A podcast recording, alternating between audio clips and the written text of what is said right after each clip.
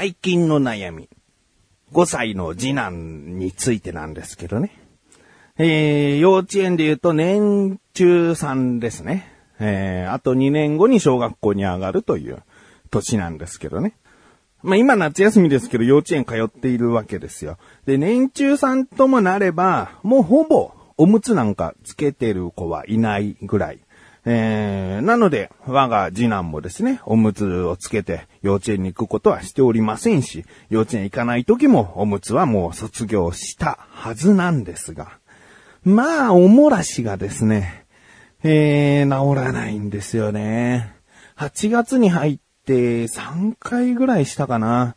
で、幼稚園に通っている頃は、たまにしてたはしてたんですけど、月1回とか、それぐらいだったんですよね。ですが、この今夏休みとなり、えー、毎朝幼稚園に行かないという、普通の時よりも起きる時間はやや遅めなのかな。うーんそういう風な睡眠状態だと朝おもらししているということが多いんですよね。えー、まあ、睡眠時間のせいなのか、幼稚園に行かなくていいという、ちょっとした解放感からなのか。うーん、で、このおもらしに関してはさ、怒れないでしょ、あまり。うん。なんでオムライスしてんだバカ野郎つってやって、うん、寝てる間に出ちゃってるものはしょうがないよね。僕も、小学校4年の頃が最後でしたけど、まあ、小学校の4年の頃まですげえしてたわけじゃなくて、えー、幼稚園始まる前ぐらいにはもうおねしょはしなくなったと思うんだけど、小学校1年、2年、小学校4年で、まあ、たまに年に1回とか、そんぐらいの感じでたまにおねしょしちゃってたんですよね。で、よく覚えてるのは小学校4年の頃おもらししちゃった時は、もう全く記憶がない。あ、なんでこんなに汗かいちゃったんだろうって思って、トイレ行って、おしっこして、普通に着替えようと思ったんだけど、どうやらこれ汗じゃないなっていうのが、うすうす感づいて、あ、おもらししたのかっていう。うん。だからそこでもしね、親にすげえ怒られて、何おもらししてんの小学校4年生にもらってって言われても、反省のしようがないもんね。うん、だから怒るっていうのはやっぱり違うし、うん、かといって、ね、なんかいいことではないからね、どうにかして直したいなとは思うんだけど、まあこればっかりは年を重ねることで、尿意というものを覚えていくしかないのかな。尿意で目が覚めてっていうことがね、我が子はないね。長男もですね、夜中起きてトイレってことが今まで一回もないんじゃないかな。ねよく小さい頃なんか、こう、寝てて、おしっこ行きたくなって、で、トイレまで行くのが怖いから、お母さん、つって、お母さん起こしてね、僕はよく小さい頃はね、あの、お母さんにトイレまでついてきてもらって、おしっこしてましたけどね。それが、長男も含め、我が子はね、ないんだよね。うん、だから、だけど長男はその分、ちゃんとしっかりおねしょもしない。夜中トイレも行かないし、おねしょもしない。ね。ちゃんと水分取ってほしいなと思うけどね。だけど、次男に関してはさ、おもらししちゃってんだったら、夜中トイレで起こされる方がまだマシかなと。このおもらしってやっぱね、めんどくさいんだよね。一回しただけなのに、もうシーツ全取り替えの、うーん、洗濯機の、で、天気が悪ければコインランドリーの乾燥機分回しに行かなきゃいけないというね。金銭的にも、時間的にもね、もういろいろな手間がかかってしまう。うん、だからなるべくやめてほしいなと思うんだけどね。どうしようもないね。うん、もう、しょうがないんでね。とりあえず、気をつけてねぐらいしか言ってませんけどね。うん。あとはちょっと冷やかしたりしてますけどね。まあこの冷やかしたりっていうのが本編っていうかタイトルコール後に話したい話にちょっと繋がってくるかもわかりませんね。ということで何かおもらし対策ありましたら教えてくださいと思っている自分がお送りします。菊池のなだらか向上心。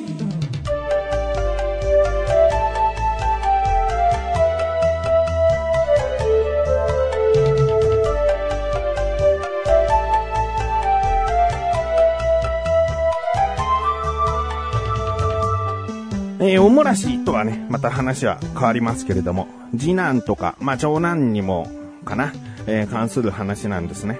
あのー、僕は子供が好き。あのやっぱり子供を相手にするのは楽しい、可愛いなと感じたりね。うー、なんでこんな、うん、言い回しどこで覚えたんだとかね。なんかそういう発見をするのは楽しいことだから。うん、子供と接することは好きなんだけど、僕のね、このね、腐ったね、少年少年っていうのうーん、腐った性格の部分がありましてね、もうこれは小学校の、もうほんと物が、物心ついてる頃からなんだろうけどね、僕はね、人を本当に、うーん、人をしつこく、けなすことが好き。けなすことが好きなわけねえだろ。好きなんじゃないんだよな。けなすことを楽しみすぎちゃうところがあるんだよね。うーん、ここはね、本当に自分で分かってるんだけど、なかなか直、な、直せないっていうか、直せるところなのかっていう、うんそういう風に人に対してやってる時に、うん冷静になってる自分もいる。これ以上行くと相手やばいよって知らせてくれる自分もいれば、もっと言ってると、もっと周りは笑いが起こるんじゃないかっていう、こう、させている自分もいる。んだよね。で、それを我が子に対してどういうことをしてるかっていうと、けなすとちょっと違うかもしれないけど、僕、結構怖い顔、怖い顔じゃないんだけど、怖い顔をするんですよね。こう、すごくでかいスマイルをする。もう口を大きく開けて目を大きく開いてね。こうニカーってして動かない。そうすると、それを見つけた次男が、やーっつって、怖いっつって、怖い顔やめて怖い顔やめてよっていう風に言うのね。で、もちろんやめるんだけど、そのリアクションがさ、可愛かったりするとさ、ついまたやりたくなっちゃうんだよね。あー、これは精神的虐待なのかな。でも、程よくちゃんとやめてます。ちゃんと、程よくがな。また個人差があってな。うーん、いやいや、程よくなんてあなたに分かってるわけないっていう人も、まあ思う人もいるとは思うんだけど、この、僕の中でのここまで大丈夫だろう加減、うん、大泣きするところまではやってないし、うん、とにかくその怖い顔をしてしまう。ニカーって笑顔だったり、ハンニャみたいな顔をしてみたりっていうね。うん。で、そのキャーはさ、本気の怖いもの見た時のキャーじゃないからね。そのキャーって言った時にニコニコしてるからね。その面白脅かしみたいな気分でやってるからね。うん。あんまりこれ話すとこう誤解されがちな気もするからね。うん。で、そういうことをやってたらですね。まあ、僕もわからないんだけどね。その子供が嫌だって言ってることをやめるのは当たり前なんだけど、楽しんでいるというか、うーん、お互い楽しんでいるところは最初はあるんじゃないかな。で、それはそれで楽しいねで終わってる時もあるんじゃないかな。と思ってるんだけど、うーん、まあ、このしつこい性格がね、自分でもちょっとこう、どうなのかなっていう。だ簡単に言うとコミュニケーションが下手なのかもしれないね。人をちょっとそうおちょくることで、えーコミュニケーションを図ろうとするやり方しかないっていうところももしかしたらあるかもしれない。うん、もう本当に分かってんだよね。自分でそうやって人をね、茶化すことをしすぎると、人は離れていくよっていうことをね、もう昔から経験してんの。その小学校は、まあまあ、あの、まあ楽しく過ごしたんだけど、中学校なんかはね、特にこう友達に対してね、お前バレーボールのボールの取り方こんな感じで手たこいてたなっていうのをですね、まあ周りがクスクスなってたから、それでいい気になってちょっとしつこかったんだね。うん、そしたらその友達が切れちゃってというか、殴るとかそういうことじゃないけど、もうそれ以来でですね、口を聞いてくれなくなっちゃってね。中学3年の頃でしたね。もう、この友達と仲良くなっていくんだな。もう一生の友達なんだろうなって思えるほど、こう気があった友達だったんだけど、その僕のしつこさのせいでね、中学の卒業っていう時点ではもう苦い中学校生活だったなって振り返ってしまうかのようなぐらいですね。えー、すごく反省した出来事もありましたしね。他にもいろいろね、えー、まあ、絶好だっていうほどになったことはそれきりだけど、うん相手が怒ったりとか、うんそういうことをさせたのはいくつかありますね。ちゃんと謝ってね、許してもらったことも何回もあるので、そういうことを繰り返すたんびに、ああ、そうか、今のやりすぎたな、また出ちゃったな、っていうのをね、反省してるね。そう考えるとさ、僕が今までやってきた番組の中にさ、楽しいトーク、口でさラジオとかあってさ、マシルという男をけなしたりしてたわけだよね。だからそれも、そういう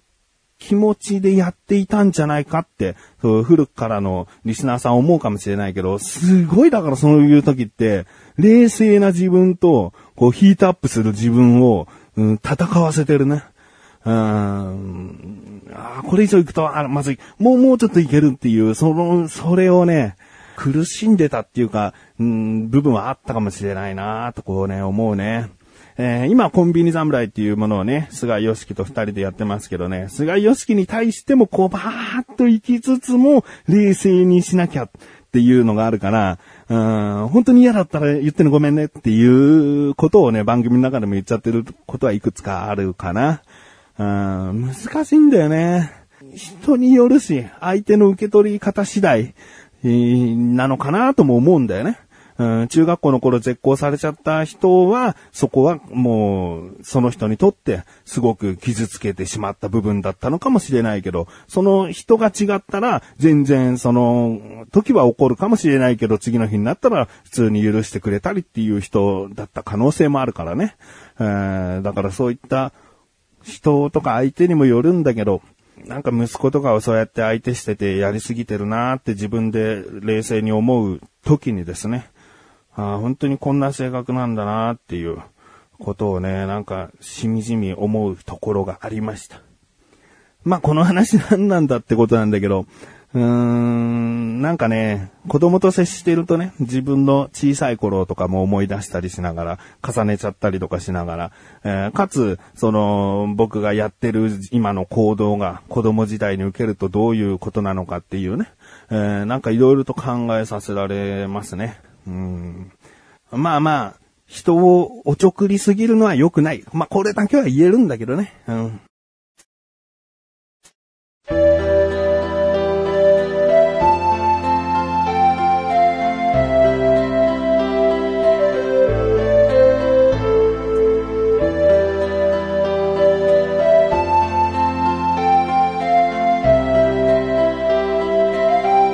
エンディングでーす。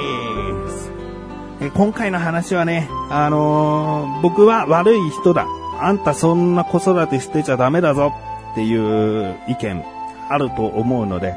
えー、もうそれを承知で今回の話を配信したいなと思います。うん。えー、やっぱりね、コミュニケーションが下手だから相手をおちょくるところから始めちゃうんですよ、なんていうね。言い訳ね。じゃあ人傷つけて自分が楽しめりゃいいのかっていうことになるからね。うんまあ子供に対してはそんなに深刻になってることではない。パパのこと嫌いになっちゃうよとか言ってるけど、あの、もっと楽しい一面もちゃんとあるから。うん、今回はそこに絞って話をしてるけど、子供に対してこういうことをしているっていう別の部分はたくさんあるので、あんまりこう偏りすぎて聞いてしまわないことを、えー、願っております、うん。ということでですね、ふと気づけばね、うーん、35歳ですけれども、友達が多いかといえば、そんなに多くもない。そんな人生になってしまいました。やっぱりこういう性格もね、どこかこう、今の自分の結果なのかなって思ったりもしますけどね。えー、人をちょくるってさ、まあ、言葉自体やっぱり良くないんだけど、僕は、なんだろうな、話のきっかけとなれば、うん、なんかこう、言われたとしてもね、その後の話が盛り上がれば、その友達好きだなと思えたりすることもあるので、まあ、完全にそういう行為をですね、やめろとか、やめようとか、そういうことでもないのかなって、今いろいろ考えてますけど、自分らしくいるというところのね、えー、いろいろな葛藤が、えー、なぜか最近考えさせられるようになってきましたという